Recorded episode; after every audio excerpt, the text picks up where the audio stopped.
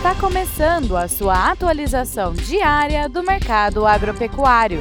Fique agora com o Agro no Instante, da Scott Consultoria. Olá, estamos aqui para mais um Agro no Instante. Meu nome é Alcides Torres, eu sou engenheiro agrônomo e analista de mercado da Scott Consultoria. Nós recebemos de um dos nossos ouvintes a, a seguinte consideração muito importante. É, ele fala assim: prezada turma da Scott Consultoria, é, vamos trocar uma ideia a respeito do mercado do boi? Ele escreve: somente de reler as matérias relacionadas à pecuária, assistimos a um melhoramento genético, intensificação de pastagens, irrigação, suplementação alimentar e tantas outras técnicas, como integração lavoura-pecuária. Né?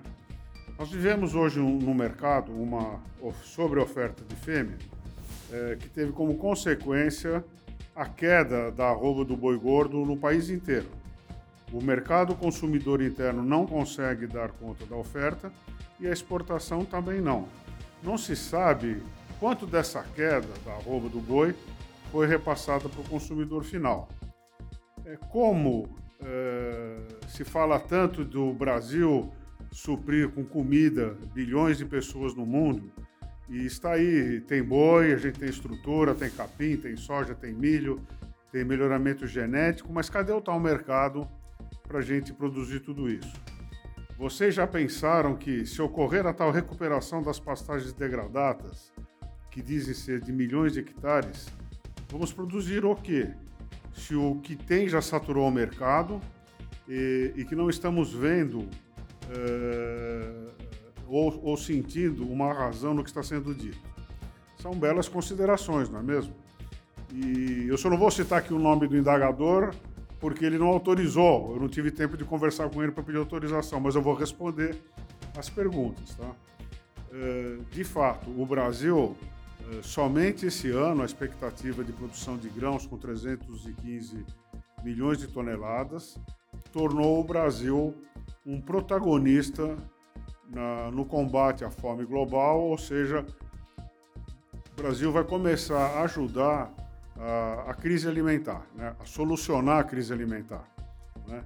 Ah, mas não tem preço. Mas é mais ou menos que nem um, um atleta que se prepara para ir para as Olimpíadas. Ele treina, treina, treina, passa pelos sistemas de classificação e finalmente ele chega, eh, está apto a, a participar da competição olímpica. Né? Então, o Brasil, finalmente, uh, essa semente foi plantada lá na década de 70, e finalmente o Brasil está em condições, hoje, ele reúne condições de atender o mundo, uma parcela da, da demanda global, com grãos e com proteína de origem animal, carne de bovino, carne de frango e carne de suíno. Tá?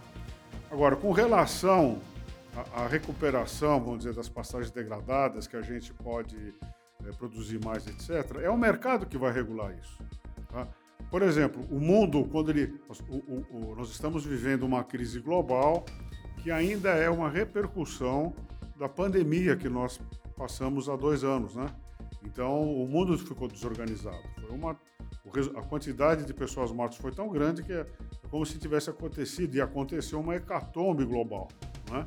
Então os preços caíram, a economia está desorganizada, tem muita gente desempregada, ao mesmo tempo tem um monte de vaga de emprego, mas a gente não acha gente habilitada para isso. Mas hoje a gente pode dizer que o Brasil ele está pronto para atender às demandas futuras. E o que vai estimular a produção é justamente preço, é o mercado.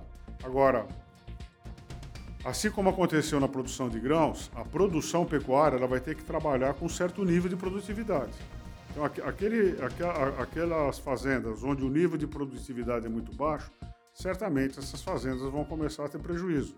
Só vão sobrar no mercado aquelas fazendas que têm um nível de produtividade tal que atenda ao mercado. Isso aconteceu com milho, aconteceu com café, com trigo, com cana-de-açúcar e assim por diante. Tá? É, é, claro que ninguém vai sair produzindo, porque as fazendas são particulares. O fazendeiro faz conta. Então, a gente tem mais de 50 milhões de hectares de pastos degradados. A gente não vai transformar tudo isso uh, na produção de grãos ou na produção de proteína de origem animal, porque para reformar esse espaço, a gente precisa, precisa entre 3 e 5 mil reais por hectare. É só fazer uma conta de multiplicar que a gente vê que isso é maior do que o orçamento do departamento do, do nosso Ministério da Agricultura.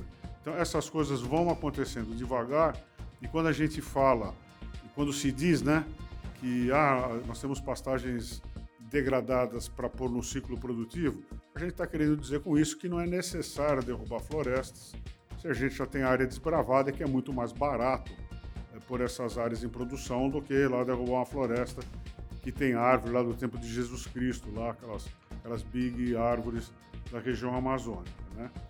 Então, o, respondendo resumidamente a pergunta, é o mercado que vai definir quanto dessa área de pastagem degradada vai ser é, transformada em área produtiva e, em que nível os preços vão é, estimular essa produção. Tá? Hoje, realmente, é, nem estimula, nem desestimula. Está tá todo mundo parado é, em função dos preços, dos preços baixos. Agora, quem já abriu, quem já está trabalhando, quem já está produzindo, não vai produzir menos, vai mudar de atividade, vai produzir um grão diferente, está é, comprando bezerro, que o bezerro está mais barato, é, é, se preparando para o próximo ciclo de alta. E, aliás, é, tudo na agricultura depende de ciclo de preço, de aumento de oferta e diminuição de oferta, e depende de clima. Então, nós temos vários fatores que podem estimular ou desestimular a produção nessas áreas. Mas essa é uma excelente pergunta e que merece ser debatida. Nós abordaremos esse assunto eh, seguidas vezes aqui nesse, nesse canal. É isso aí, muito obrigado pela pergunta, espero encontrá-los todos gozando de boa saúde, fazendo bons negócios e até a próxima oportunidade.